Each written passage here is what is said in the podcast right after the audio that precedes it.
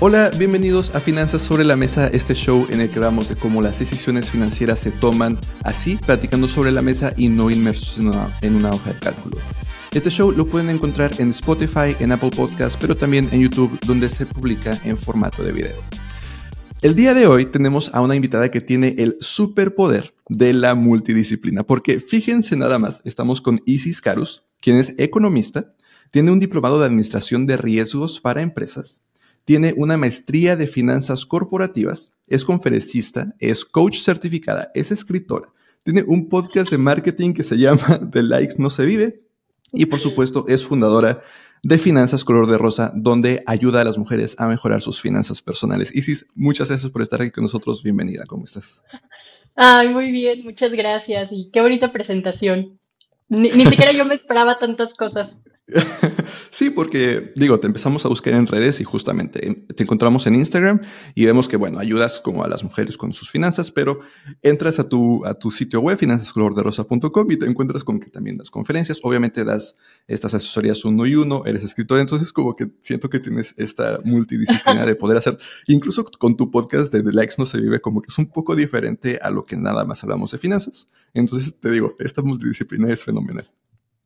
Sí, totalmente. Pero muchas gracias por la invitación. La verdad es que estoy muy contenta y estoy muy emocionada de estar aquí porque siempre lo he dicho y alguna vez creo que te mandé un mensaje por Instagram. Creo que eres un gran referente en México y en Latinoamérica sobre finanzas personales.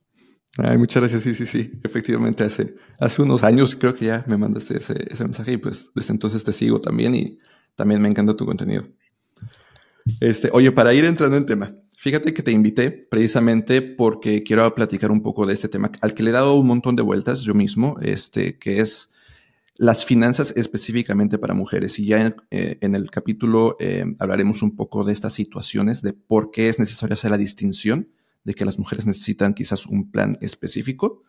Eh, pero te quiero preguntar antes que nada si sientes que quizás una de las raíces de sus, una de muchas raíces de, de sus problemas quizás sea que históricamente el mundo financiero se ha visto como algo para hombres. Siento que quizás es algo que, o desde mi perspectiva al menos, que desde hace muchos años se, ha convertido en este mundo para hombres y quizás eso es una barrera adicional para que las mujeres quieran realmente preocuparse por sus propias finanzas. No sé tú cómo lo veas.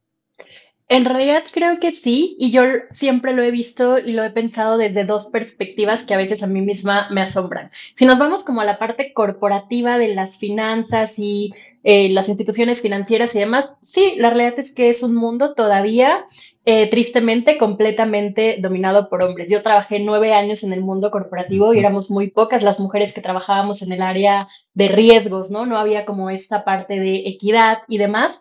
Y ahí sí creo que está mucho más representado por hombres. Sin embargo, a mí me parece como muy, muy contrastante porque en realidad de las finanzas, que yo creo que las finanzas que son las más importantes, son las finanzas del día a día, ¿no? Y esas son las finanzas personales. Y me parece contrastante porque justo cuando yo empecé con finanzas color de rosa, las personas me decían, pero ¿por qué vas a dejar de lado al 50% de la población? Y luego también me decían, ¿y cómo que las mujeres no participan en el mundo de las finanzas personales. Si mi mamá es la que toma las decisiones en la casa de qué se va a comprar y las cosas del día, del día a día, y ahí es donde yo, yo digo, sí, claro, las mujeres participamos activamente en las finanzas del día a día, ¿no? Como a lo mejor el presupuesto, decisiones de comida, qué se va a comprar, de eh, bienes de consumo y demás pero en donde no participamos tan activamente las mujeres, en las decisiones financieras verdaderamente importantes y las trascendentales que te van a hacer a ti formar un patrimonio, como todo el tema de inversiones, todo el tema de acceso a financiamiento, todo el tema de seguros, eh, afores, eh, planes personales del retiro y todo, y todo este universo, que es lo que verdaderamente a ti te va a hacer tener un patrimonio y finanzas sólidas. Sí, fíjate que yo mismo lo he visto con mi audiencia, que pues la mía ni siquiera en ningún momento específico que es como pues solo para hombres o solo para mujeres. Claro. Pero como que naturalmente se ha hecho esta distinción. Yo desde muy temprano, cuando empecé a crear mi canal, me veía como las estadísticas y el 80%, 75% siempre ha sido la audiencia hombres. Incluso en algún momento cuando intenté buscar la razón, pues sí, justo me encontraba con, con eso, ¿no? De que los videos en el que hablaba de presupuesto, quizás sí era un, porcentaje más alto las mujeres, pero como suelo hablar más de inversiones, Claro. Como que es esa la razón. Eh, ¿Tú crees que es porque existe todavía ese tabú de alguna forma? Incluso en la población en general, como que existe ese tabú de que las inversiones son como quizás riesgos, de que solo para expertos o algo por el estilo, pero adicional para las mujeres quizás está ese tabú de que además solo es para hombres o solo para los que están trajeados y todo. Solo para darte un caso curioso y apoyando a lo que dijiste tú ahorita de tu canal que habla más de inversiones, mi cuenta en Instagram se llama Finanzas Color de Rosa, el 85% son mujeres, el 15% son hombres. Mi cuenta en YouTube, que es relativamente nueva, tiene el mismo nombre, todo está editado en color rosa y demás, y el 85% son hombres. ¿Por qué? Porque YouTube lo, estoy ah. enfocando completamente en la parte de eh, opciones de inversión, cuentas y demás, ¿no? Como todo esto eh, que, que, está de lo que hablamos nosotros como de finanzas personales e inversiones. Y ahí me di cuenta y dije, wow, ¿cómo si el canal se llama Finanzas Color de Rosa? El, el 85% son hombres, ¿no? Y que están más interesados en todo este tema de inversiones, a pesar de que yo hablo en femenino y demás, ¿no? Entonces, me, parece, me pareció curioso cuando empecé a analizar las estadísticas y hace algún tiempo yo me puse a investigar más al respecto, ¿no? No me acuerdo para qué institución, pero me pidieron que escribiera un artículo, ¿no? De, porque me decían, Isis, ¿por qué crees que las mujeres no dan el siguiente paso, ¿no? En el tema de las finanzas, o sea, ¿por qué no llegan a invertir, por qué no construyen, eh, alcanzan sus metas financieras y demás.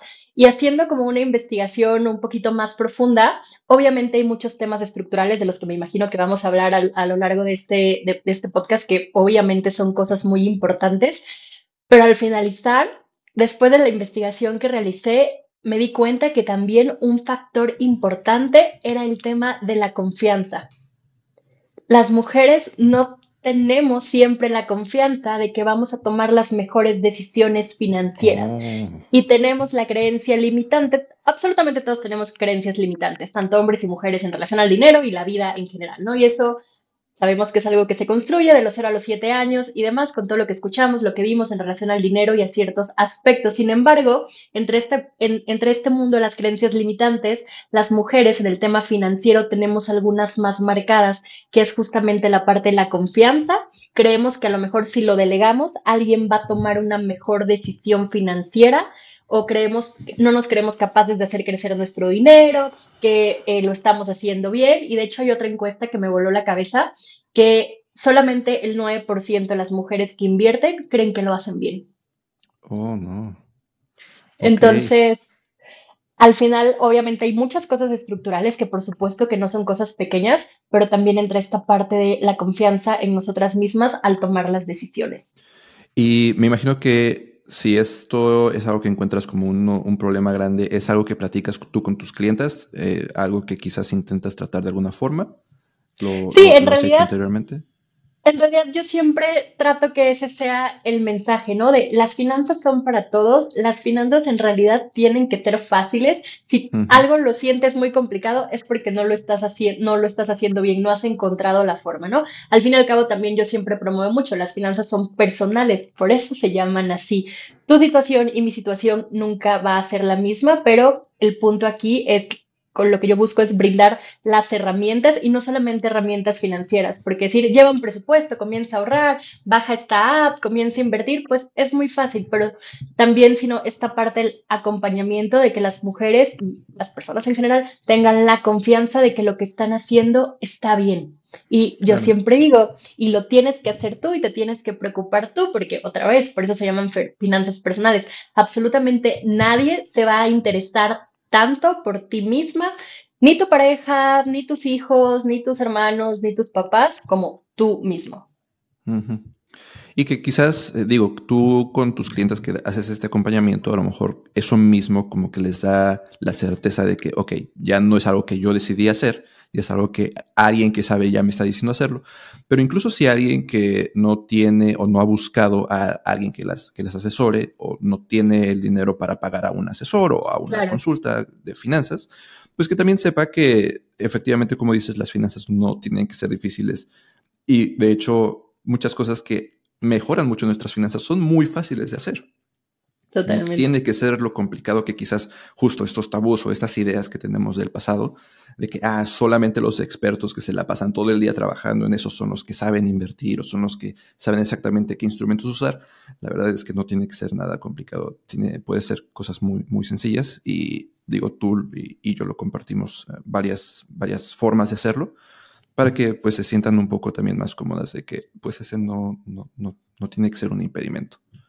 Totalmente. Oye, fíjate que ya como dejando un lado este principal tabú de que solo es para hombres las finanzas, que sabemos que no es así, eh, y que quizás cada vez un poco menos, pero aún, este, uno de los primeros temas que se me viene a la mente cuando hablamos de que las finanzas para mujeres tienen que ser un poco diferentes, es el tema de la brecha salarial, porque es un tema muy grande, en todo el mundo existe. Me encontré unos datos, eh, unos, unas estadísticas de la OCDE los tres mejores países, es decir, en donde la brecha salarial es menor, es Bélgica, donde solo es de 1.2%, que quiere decir que los hombres ganan un, peso o un dólar, las mujeres ganan 98 eh, este, centavos, 99 prácticamente.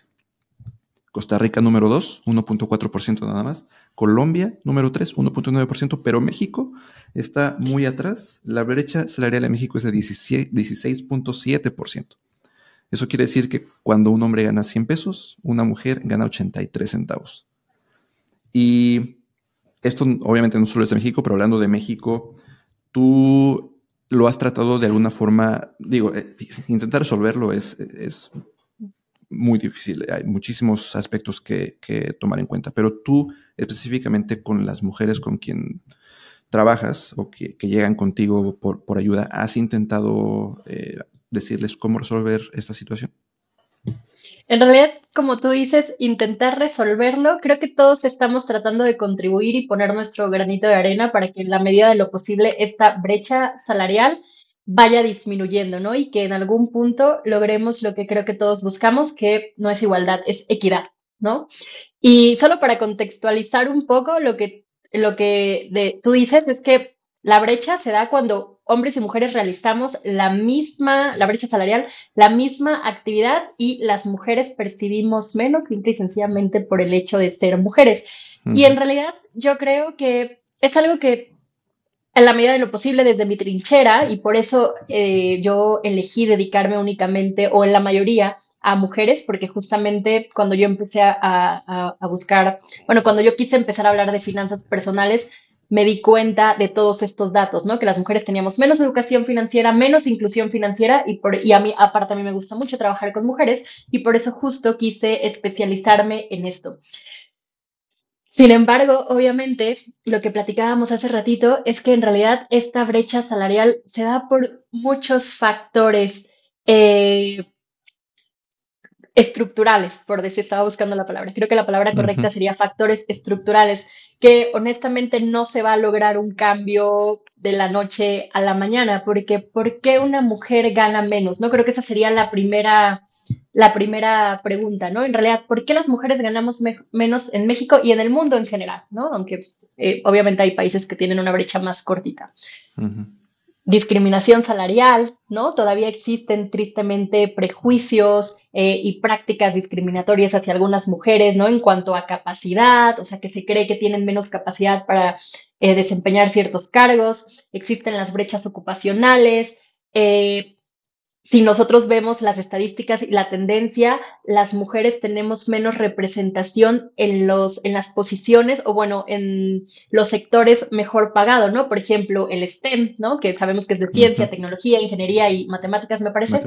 Eh, las mujeres tenemos menos representación ahí y en dónde trabajan más las mujeres, en todo el tema de cuidados, educación, turismo, donde si nosotros vemos los salarios de ese tipo de sectores, son salarios mucho más bajitos, ¿no? Entonces, obviamente, ese es otro factor.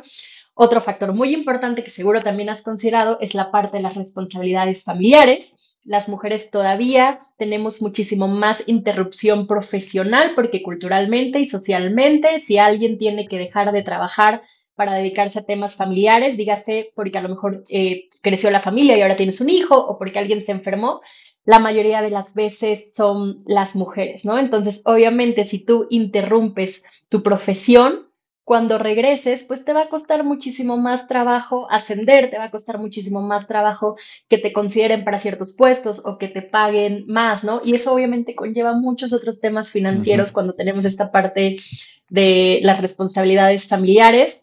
Eh, y otra también, otro factor que también afecta a la brecha salarial, que ese no es tan estructural, pero digamos que es también, volvemos al mismo punto de hace rato, es la negociación salarial las mujeres nos atrevemos menos a negociar un aumento de sueldo en relación a los hombres. Incluso hay memes que lo, que lo dicen, ¿no? O sea, de, ah, hay una vacante y te piden 10 características, el hombre tiene dos y dice, por supuesto, soy perfecto para el puesto, me voy a postular. La mujer tiene nueve, le falta una, uy, no, no me voy a postular porque no tengo esto específicamente que están pidiendo, ¿no?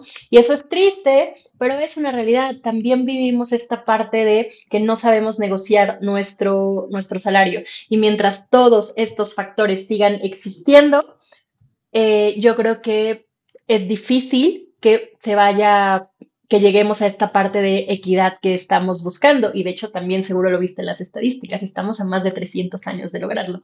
Sí, Sí, fíjate, justo lo que dices, entre las estadísticas que encontré del Instituto Mexicano para la Competitividad, solo el 12% de los puestos de dirección general o dirección financiera o dirección jurídica son exactamente ocupados por mujeres.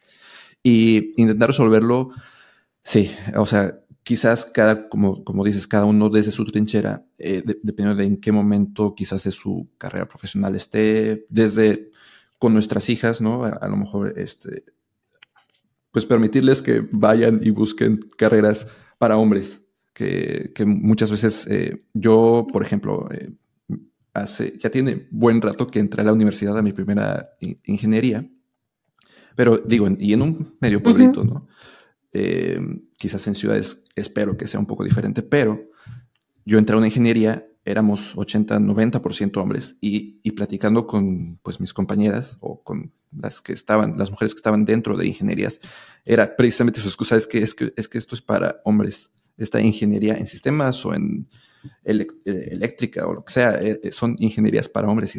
¿Cómo que para hombres? Este, y entonces eso como que siento que empieza desde antes, desde casa o desde la sociedad, de que dicen que eso solamente es para hombres. Y entonces si eres mujer y entras a estas ingenierías que efectivamente son después los trabajos mucho mejor pagados, pues desde ahí empieza eh, la pelea que tenemos que hacer. Este, y digo, si vamos empezando a trabajar también todas estas eh, estos problemas a los que se tienen que enfrentar. Em, claro. Y digo, lo poquito que, he intentado hacer con mis clientes o que de pronto llegan a hablar de, de, finanzas, en realidad es ya, pues es que se siente uno tan, como que no hay tantas opciones, pero pues simplemente es como que ser un poco práctico y decirles que vayan e intenten, como dices, intentar obtener el aumento de sueldo, que vayan y obtengan estadísticas eh, que no diferencien por géneros, que este puesto me suele pagar esto en promedio ah, en esta región, vayan con esas armas con sus jefes de que eso es lo que se está recibiendo en este puesto, yo quiero que me paguen lo mismo. Claro, y ahí la importancia de atrevernos a hablar de dinero, ¿no? Que es otro tabú. O sea, generalmente si tú le preguntas, o sea, como preguntarle a alguien cuánto gana, a veces mm. dices, ¿tú cómo crees, no? ¿Cómo lo voy a hacer? A mí me pasó cuando estuve en un trabajo, yo trabajaba en el corporativo de un banco en el área de riesgos y llegué y la verdad es que para mí era un muy buen salario versus a lo que yo ganaba anteriormente en mi antiguo trabajo. Y de todas formas yo llegué y empecé a cuestionar a mis compañeros cuánto ganaban y me di cuenta que yo ganaba casi el 40% menos que otros compañeros. No. No descansé. Obviamente había personas que también ganaban lo mismo que yo, ¿no? Pero entonces yo me empecé a preguntar por qué, porque al final yo veía y el trabajo que desempeñábamos era exactamente los mismo, el mismo. Teníamos las mismas responsabilidades y demás. Y en mi caso era una cuestión de que yo tenía menos experiencia y sí, yo era consciente de eso, ¿no? Llevaba menos tiempo en el ámbito laboral, pero mi, mi mente siempre estuvo, pero ahorita estamos realizando el mismo trabajo, ¿no? Estuve cuatro años y medio ahí y tuve más de un 50% de incremento de salario porque obviamente no descansé hasta que me fueran igualando y me fueran igualando y cuando yo salía de ahí por otra oportunidad mejor, yo ya ganaba lo mismo que ganaban mis compañeros, pero porque yo lo pedí. Claro. Y, lo exigí en realidad. Y porque desde el principio platicaste y te diste cuenta de eso. Si no lo hubieras preguntado, pues tú a ciegas de que...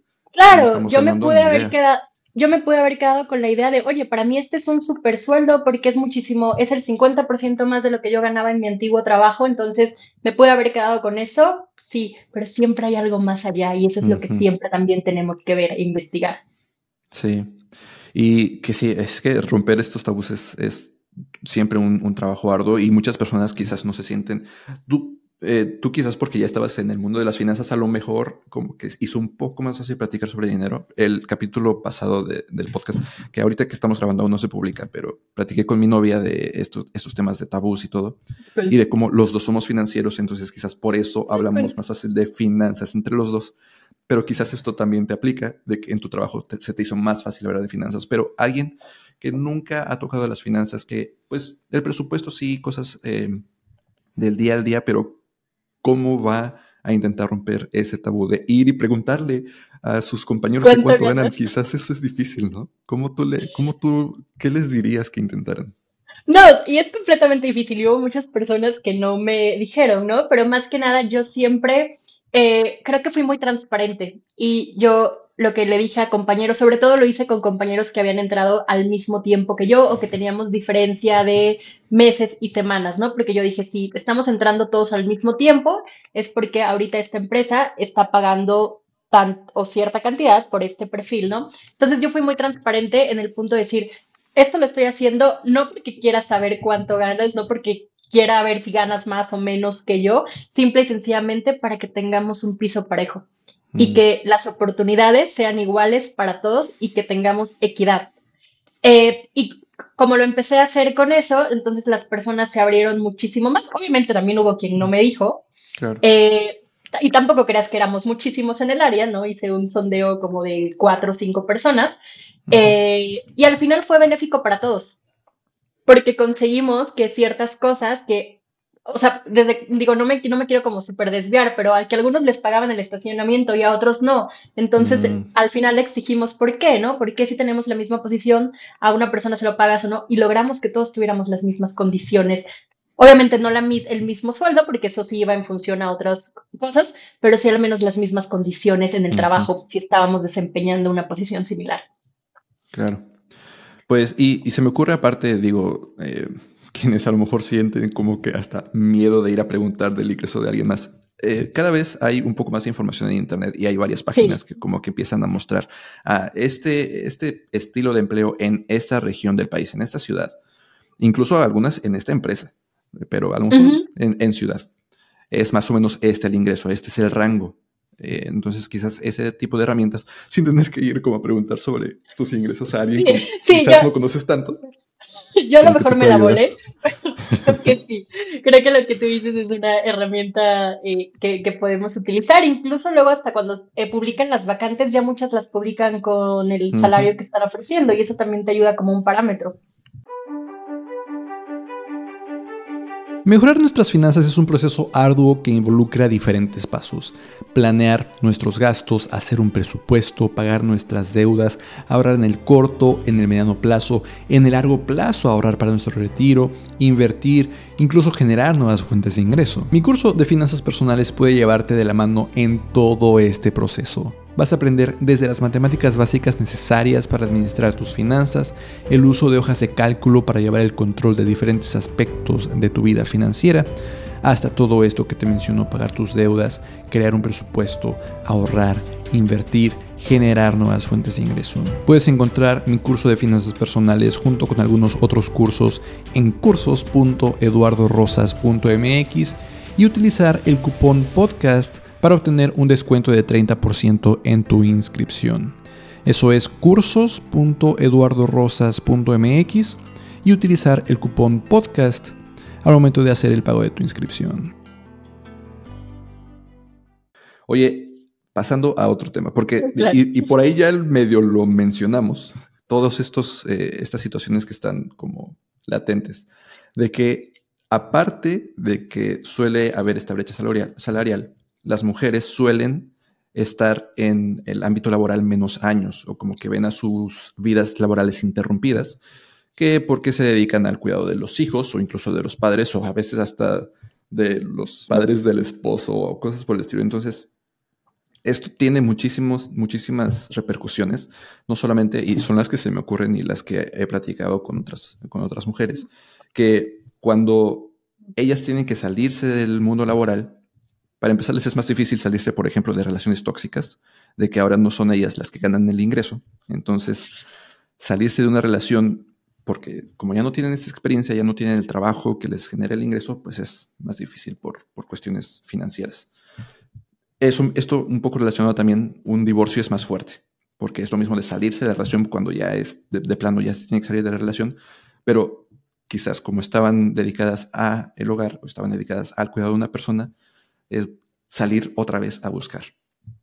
Y si quieres una perdón, perdón, ah, Si quieres una estadística horrible de lo que estás diciendo, es que el 41% de las mujeres no abandonan una relación violenta por cuestiones financieras porque no tienen el dinero suficiente para mantenerse o para mantener a su familia. fíjate.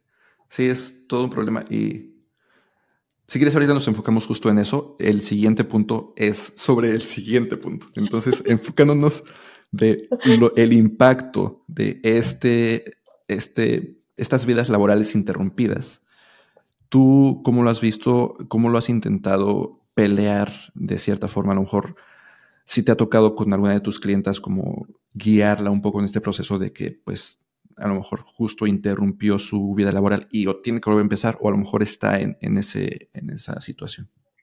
Sí, en realidad no, no doy tantas sesiones uno a uno, pero sí tengo varias historias eh, muy, eh, que van muy en línea con lo que cuentas y son historias muy recientes porque justo me empecé a dar cuenta de esa, como esa tendencia y dije, últimamente, de las pocas consultas que doy uno a uno, porque me enfoco más en la parte de las empresas, eh, me di cuenta que estaban llegando conmigo mujeres que habían estado casadas por 15 años, 20 años y que todo ese tiempo no habían eh, continuado trabajando. Y ojo, mujeres que sí tienen una carrera profesional, ¿no? Porque a veces también decimos, bueno, es que a lo mejor no tuvo una, no, no tuvo estudios superiores y eso le imposibilita más y demás, ¿no? En este caso han sido mujeres que sí tenían una carrera, incluso ingenierías de las que estábamos hablando ahorita, y tuvieron una separación de 20 años porque eh, el acuerdo con su pareja fue que ellas dejaban de trabajar en el momento que tuvieron a su primer, mm. a su primer hijo, porque el 58% de las mujeres al tener su primer hijo abandonan su trabajo. Ay, no, 58%. esa estadística la acabo de escuchar, literal la acabo de escuchar ayer, que fui a un, a un evento y eran datos de Linco y de Copramex y demás, y me voló la cabeza. Esa yo no la conocía y se me hizo sumamente alta. Eh, y bueno, bueno, volviendo al punto, y 20 años después se están volviendo a incorporar a la vida laboral. Obviamente, las características del trabajo al que pueden acceder hoy en día, pues es un trabajo como cuando vas saliendo de la universidad, ¿no? O sea, con esas características, con esas condiciones salariales, con las prestaciones, o que incluso ya ahorita, tristemente, la tendencia es que ni prestaciones eh, superiores a la ley hay. Entonces, imagínate qué difícil eh, hacer esto después de 20 años y que también su trabajo está muy cuestionado porque no sabe si sigues actualizada, porque tus compañeros ahora o tu jefe es 20 años menor que tú y demás. Y adicional, si a eso le pones toda la carga emocional que trae una persona que también está pasando por un proceso de separación de su familia, de, de, su esposo, su pareja o demás, eh, la verdad es que los pone en una condición sumamente vulnerable, porque tristemente la mayoría de los divorcios no son por común acuerdo, ¿no? Y a pesar de que una mujer o una persona haya destinado 10, 15, 20 años a estar en una relación, generalmente cuando, cuando se divorcian, aunque el acuerdo haya sido de que yo voy a proveer y demás, básicamente la mayoría de, de las parejas se desentienden, ¿no? Y ahora te toca a ti hacerte cargo de ti misma y también de tu familia.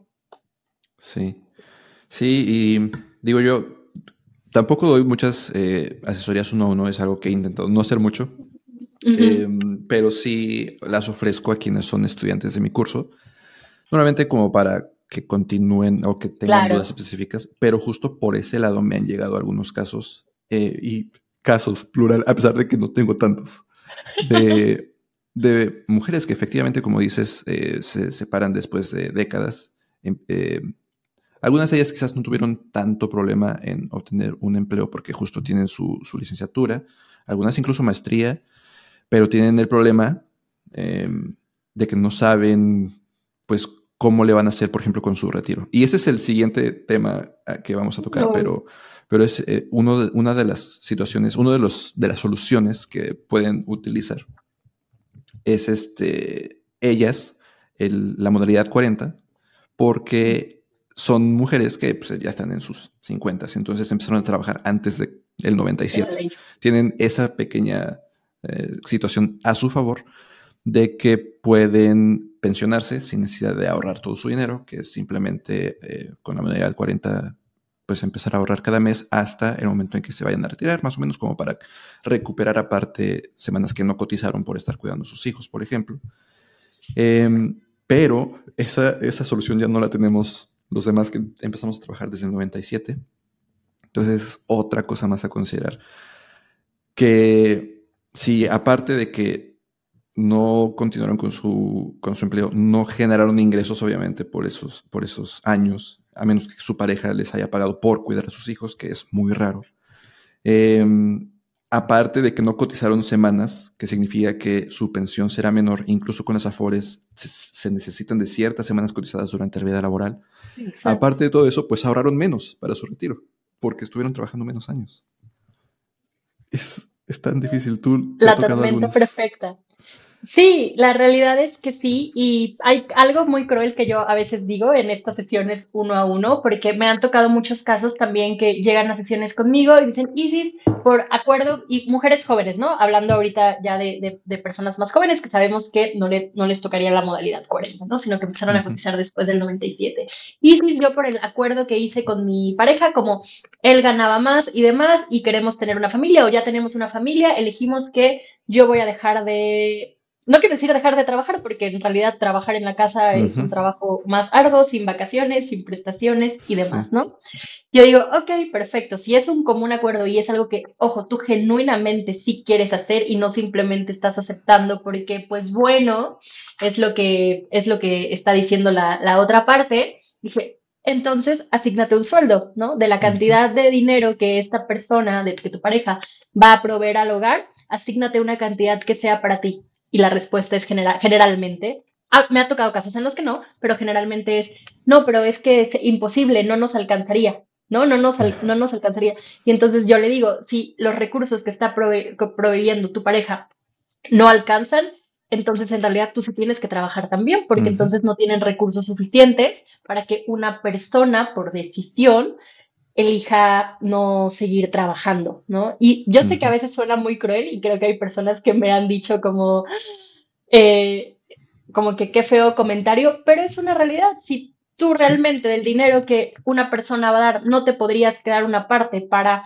tus necesidades, para tus cosas personales, para comenzar a invertir, para prepararte para tu retiro, para tener dinero en caso de que suceda alguna separación y para que formes tu patrimonio, entonces en realidad no se están generando recursos suficientes y claro que tú te tienes que encargar también o tienes que seguir trabajando o buscando la forma de generar ingresos adicionales.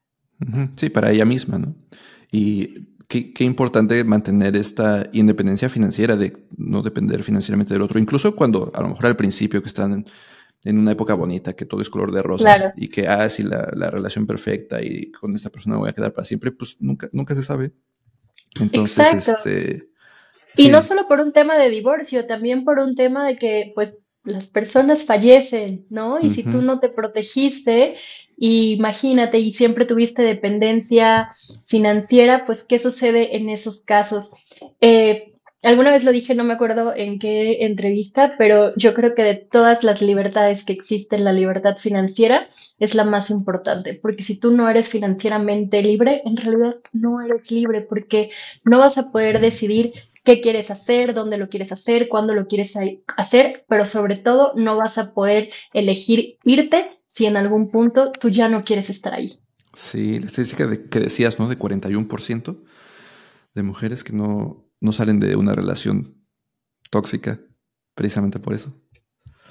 Sí, exacto. Y la violencia económica y la violencia patrimonial es algo que está a la orden del día. Ojo, no sucede solamente hacia las mujeres, también sucede hacia los hombres, pero tristemente las estadísticas eh, apuntan a que se da más entre las mujeres y muchas, muchos podrían pensar que solamente se da como en los sectores eh, más vulnerables o de menos recursos. La realidad es que la violencia económica se da en todos los niveles, incluso con mujeres que tienen eh, una licenciatura, una ingeniería y un posgrado. Aún así existe violencia económica.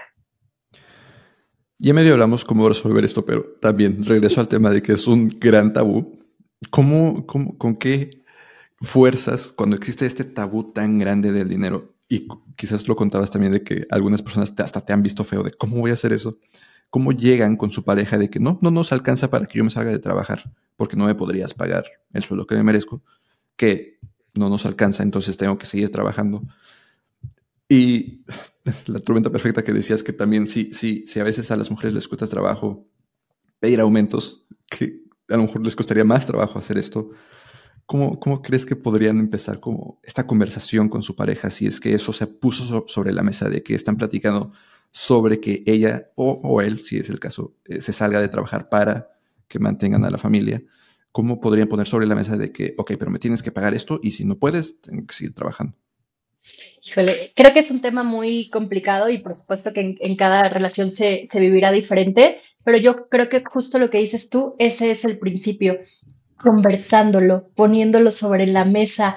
Eh, es increíble, pero yo creo que hay muchísimas eh, relaciones y muchísimas parejas que llegan hasta una instancia de vivir juntos o matrimonio o demás que jamás en la vida han hablado sobre finanzas. ¿Cuántas parejas no llegan sin saber cuánto gana la otra persona, sin saber si tiene deuda, sin saber si qué opina sobre el ahorro, qué opina sobre las inversiones, si se está preparando para su retiro o no? Y yo en realidad creo que ese es incluso un primer filtro cuando tú conoces a alguien, ¿no? Después de y ni siquiera creo que después de un tiempo enorme, yo creo que desde el principio tienes que empezar a ver la personalidad del dinero que tiene, que tiene esta persona que estás conociendo, porque eso también es real. Puedes tener mucha compatibilidad en ciertas cosas con una persona, pero puedes tener incompatibilidad financiera, ¿no? ¿A qué me refiero con eso? A ti te gusta ahorrar. Yo jamás podría tener una relación con alguien que piense que invertir está mal o que para qué o que el dinero es para divertirse y, mm. gastarlo en este momento, porque iría completamente en contra de lo que yo promuevo y de, y, de lo que yo quiero y espero para mí, ¿no? Entonces, creo que esto es un tema que se tiene que poner eh, sobre la mesa desde el principio y Obvio, y, sobre todo porque al principio, porque como dijiste hace ratito, al principio todavía todo es bonito, todavía es, todo es color de rosa y creo que puede haber muchísimo más apertura para hablar de estos temas que son trascendentales a cuando ya se está, cuando ya se tomaron ciertas decisiones que a lo mejor ya sería un poquito más difíciles revertir, ¿no? O cuando la relación se empieza a poner un poco más álgida o no sé cómo decirlo, ¿no?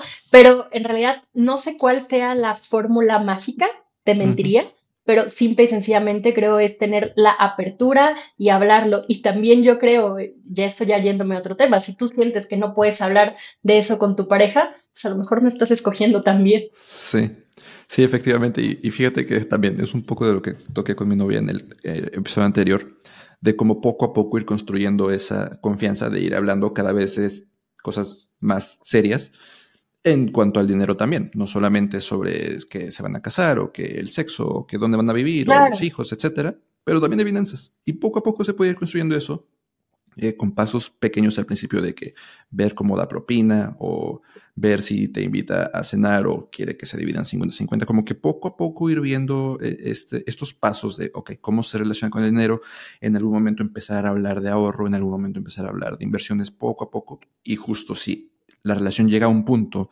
en el que deciden tener hijos y de alguna forma tienen que decidir cómo va a ser la, dinámica, pues quizás en un mundo ideal, eso, para ese momento, que ya van a tener hijos, que es una decisión tan grande, ya tienen la confianza de poner todos estos temas sobre la mesa.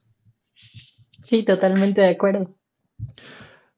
Mira, para brincar, ya medio lo empezábamos a introducir, pero para brincar al otro tema que tengo, otro de, otra de las situaciones eh, que están en contra de las mujeres, que es, esto hasta se escucha un poco no tan en contra, pero efectivamente en el mundo financiero podría serlo, que es que las mujeres tienen una expectativa de vida mayor. Resulta, según el Departamento de Asuntos Económicos y Sociales de la ONU, que en México, en 2020 al menos, un hombre que ya tenía 60 en 2020 tenía una expectativa de vida de otros 20 años, es decir, iba a vivir hasta los 80 en promedio. Pero una mujer de 22 y medio, es decir, hasta los 82 y medio. Esto quiere decir que si se retiran a los 65, a un hombre sus ahorros, que aparte trabajó más años en promedio, le tienen que alcanzar solo para 15 años, pero a la mujer que trabajó menos, que ganó menos, le tienen que alcanzar para 17 años y medio. y que invirtió menos. O sea, que trabajó menos, que ganó menos, que invirtió menos. Imagínate, ¿no? O sea, creo que es, es una situación muy compleja. No es algo que creo que yo voy a muchísimos foros, ¿no? Voy mucho a foros, a eventos donde se habla todo el tema de la equidad, de las mujeres, el empoderamiento financiero y demás, porque son temas que genuinamente me interesan. Eh, y se me hace muy, a veces ya hasta le pienso un poco para ir, porque siempre siento que la conversación es la misma, pero no veo realmente cuáles son las acciones que se mm. están haciendo. Y número dos, voy a un foro y el 90% de las asistentes son mujeres porque piensan que es un evento para mujeres, ¿no? Cuando en realidad la equidad, si el 50 y 50% de la población somos hombres y mujeres, pues debería también estar representado eh, por hombres, ¿no? Lo que yo en realidad creo que hace falta es una reforma completa, ¿no? O sea, necesitamos hacer cambios verdaderamente importantes, porque todo esto que que tú dices, imagínate, la expectativa de las mujeres es más alta y parecería que, ay, qué bonito, pero pues en realidad necesitamos más recursos económicos.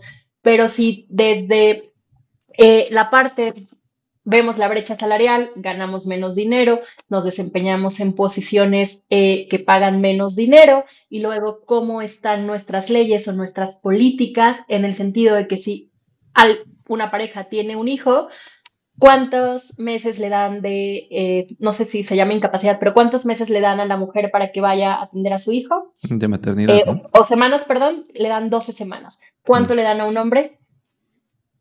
Cinco días. Oh, no. ¿No? O sea, hoy, desde ahí, entonces yo en realidad creo que necesitamos una reforma completa donde las condiciones se den para que esta brecha salarial disminuya, para que las condiciones sean iguales y tengamos un piso, un piso parejo. Pero si desde el trasfondo no cambiamos, imagínate cómo, y eso es mero sentido común, si tú tienes una pareja y tienen un hijo, ¿cómo vas a elegir tú como hombre quedarte en tu casa si solamente te van a dar cinco días? Pues por supuesto que se tiene que quedar la mujer y que le van a dar muchísimo más tiempo y desde donde no nos dan no nos dan los mismos días o el mismo periodo, pues obviamente desde ahí estamos mal, ¿no? Entonces, yo en realidad creo que no es, o sea, es mucho más a fondo todo lo que tendríamos que modificar para que esto, esta parte que sí vivimos más y que no sea una carga en realidad. Sí, digo, pues esto tan complejo, ¿no? Como alguien que ahorita ya está experimentando eso, que ahorita ya se está dando cuenta de que ha trabajado menos años, entonces ahorró menos, invirtió menos y va, le va a tener que alcanzar el dinero para más, se encuentra estos problemas. Claro, o que también, también hay, digo, eso pasa en hombres y mujeres, ¿no? Pero eh, trabajamos en la informalidad, ¿no? O trabajos de mm. medio tiempo. También las estadísticas dicen que más mujeres tienen trabajos de medio tiempo versus los hombres, ¿no? Entonces eso obviamente también repercute en tener menos recursos. Si trabajas más en la informalidad, pues menos acceso tienes a herramientas, productos y servicios financieros y por eso también todo el tema de la inclusión, ¿no? De si nosotros también vemos las estadísticas, eh, la participación de las mujeres en cuentas, inversiones, seguros y demás es muchísimo más bajita, pero porque las condiciones en las que una mujer trabaja pues son muchísimo más adversas. Y todo esto como que desinfla los ánimos, siento. Este, porque sí, o sea, te enfrentas a tantas cosas. Eh, No sé tú, o sea, si lo has intentado, o sea, por ejemplo, a lo mejor tú misma en tus propias finanzas, pensando que vas a vivir probablemente más que un hombre, ¿cómo le has hecho? A lo mejor lo tienes en cuenta para ahorrar un porcentaje mayor todos los meses o intentas como que en tus propias finanzas compensar de todo esto. Sí, la realidad es que eh, yo creo que por toda la situación que yo viví cuando era niña y la situación de, que, veo de mis papás y demás, a mí el tema del futuro es algo que antes, lo voy a decir, me daba miedo, ¿no? toda la parte del retiro. Y porque me daba miedo, me empecé a ocupar. Ya ahorita lo veo desde una perspectiva mucho más sana y demás, pero eh, sí comencé con toda esta parte de me tengo que preparar para el retiro, tengo que buscar otras formas de generar ingresos, o sea, tengo, yo tengo como que tengo este producto eh, financiero para el retiro, trabajaba antes que, antes que tenía un trabajo corporativo convencional, tenía otro que era también el que estaba mm. enfocado en mi retiro. Y adicional, yo de las inversiones que hago mes a mes o día a día, tengo inversiones que están enfocadas completamente en la parte de, eh, el retiro, ¿no? Porque obviamente un solo instrumento, una sola cosa no nos va, no nos va a bastar. Entonces, yo lo que siempre digo es, las metas de corto plazo, claro que son importantes, ¿no? Que te quieras ir de vacaciones, que quieras comprar eh, un auto, tu primer inmueble, etcétera, es importante, sí. Eh, ¿Lo vas a lograr? Sí, si tienes eh, disciplina y conciencia financiera, pero nunca, nunca, nunca dejes de lado la parte del retiro y sobre todo diversificar también para tu retiro. Sí. Sí, ya más o menos mencionábamos, eh, mencionaste al principio que el Afore, que los planes personales para el retiro son estas, este tipo de herramientas. A lo mejor complementar todo esto con nuestras propias inversiones. Eh, mencioné por ahí la, la modalidad cuenta que quizás es más para quien empezó a trabajar con la ley anterior del 73 para quien la tenga disponible es una buena herramienta em, porque permite como recuperar el tiempo perdido un poco con, semanas cotizadas que se pagan en lugar de tener que realmente trabajarlas completamente y, bueno, que las afores, pues que nos... Es que también otro pequeño problema aunado a esto, que las afores se, se aporta según el salario. Que pues Exacto. otro problema más de que el salario suele ser menor. Claro, y digo, y también si profundizamos en el tema de las afores, o sea, aporta según el, salario. La aportación que se hace es mínima, ¿no? O sea, lo que aportas tú, en la empresa, el gobierno, y los rendimientos de las afores, irrisorios. Entonces...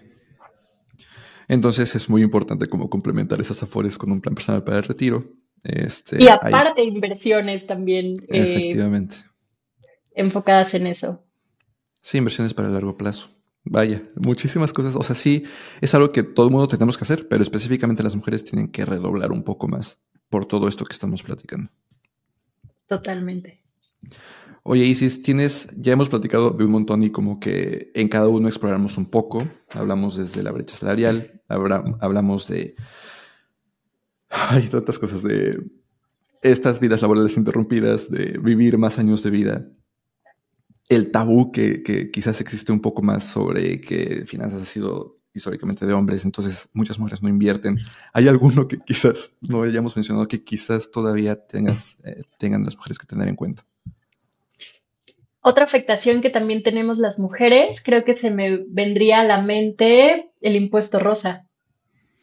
Otra, otro granito más, ¿no? Para, para esta desigualdad, ¿no? Que tengamos que pagar más dinero por productos eh, únicamente porque tienen como este enfoque, enfoque de género, ¿no? Digo, es algo en lo que ya se está trabajando y demás, pero sigue existiendo, no es algo solamente que pasa en México, pasa en todo, en todo el mundo, pero eso definitivamente nos pone todavía en una desventaja más alta, ¿no?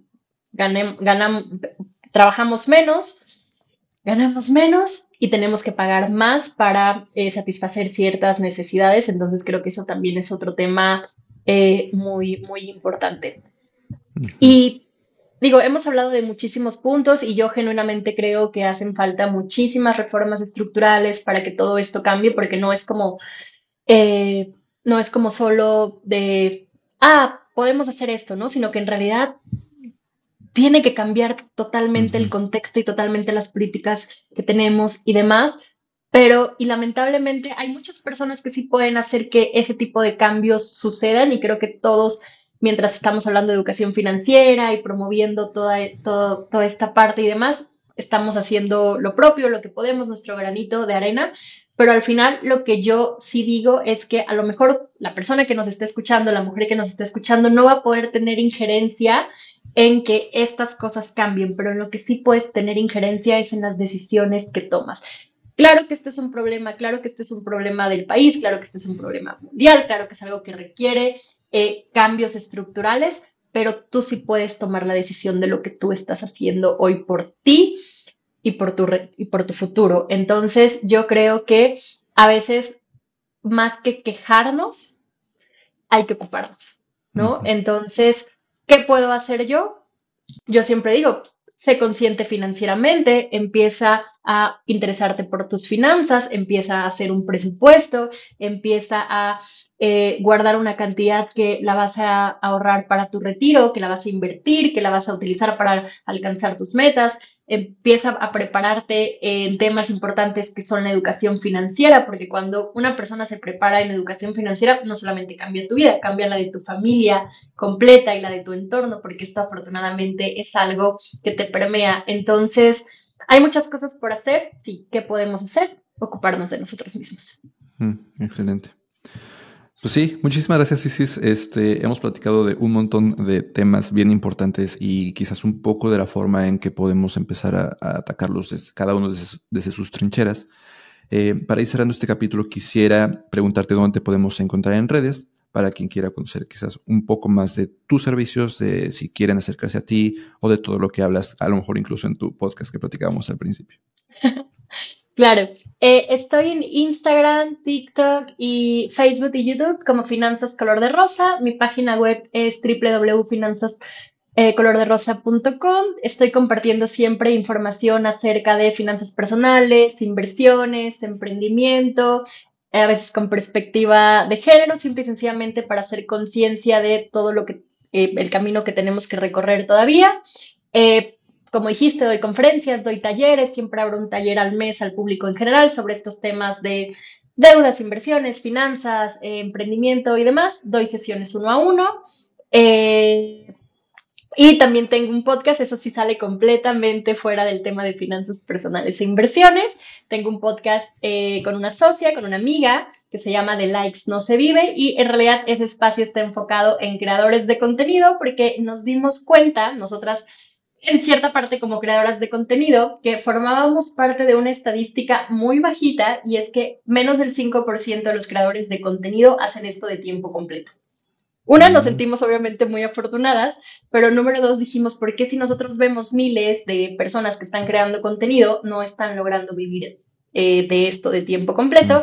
Y nos dimos cuenta que uno de los principales temas era justamente porque no sabían cómo diversificar, pensaban que crear contenido es solamente trabajar con marcas, cuando en realidad tú puedes construir un negocio alrededor de eso. Y número dos, no se ocupaban del tema financiero. Si no te ocupas del tema financiero, pues obviamente nunca lograrías hacer de esto un trabajo de tiempo completo. Y de eso hablamos en The Likes No Se Vive. Excelente. Perfecto, pues ya saben en dónde encontrar a Isis. Isis, creo que lo que más me, me, me, llevo de este episodio es que justo a pesar de todos esos problemas que nos podrían preocupar o a las mujeres les podrían preocupar, que más bien se ocupen de que conociendo todas estas situaciones, en lo que hacen su esfuerzo por cambiarlos desde cada uno de sus trincheras, a lo mejor eh, viendo a los políticos que, están haciendo y ver a los candidatos y eh, elegir al candidato o candidata que quizás esté haciendo el mejor trabajo en este sentido. Bueno, que mientras eso va cambiando, esperemos que cada vez más rápido, pero como dices, a lo mejor en 300 años, creo que por ahí decías que se podía eliminar la brecha salarial este, pues que se ocupen de sus finanzas de algunas de las formas que ya tocamos. Eh, Totalmente. para cerrar eh, el capítulo, quiero preguntarte, como le pregunto a todos los demás que vienen, a todos los invitados, si sabes o se te ocurre a alguien que deberíamos invitar después.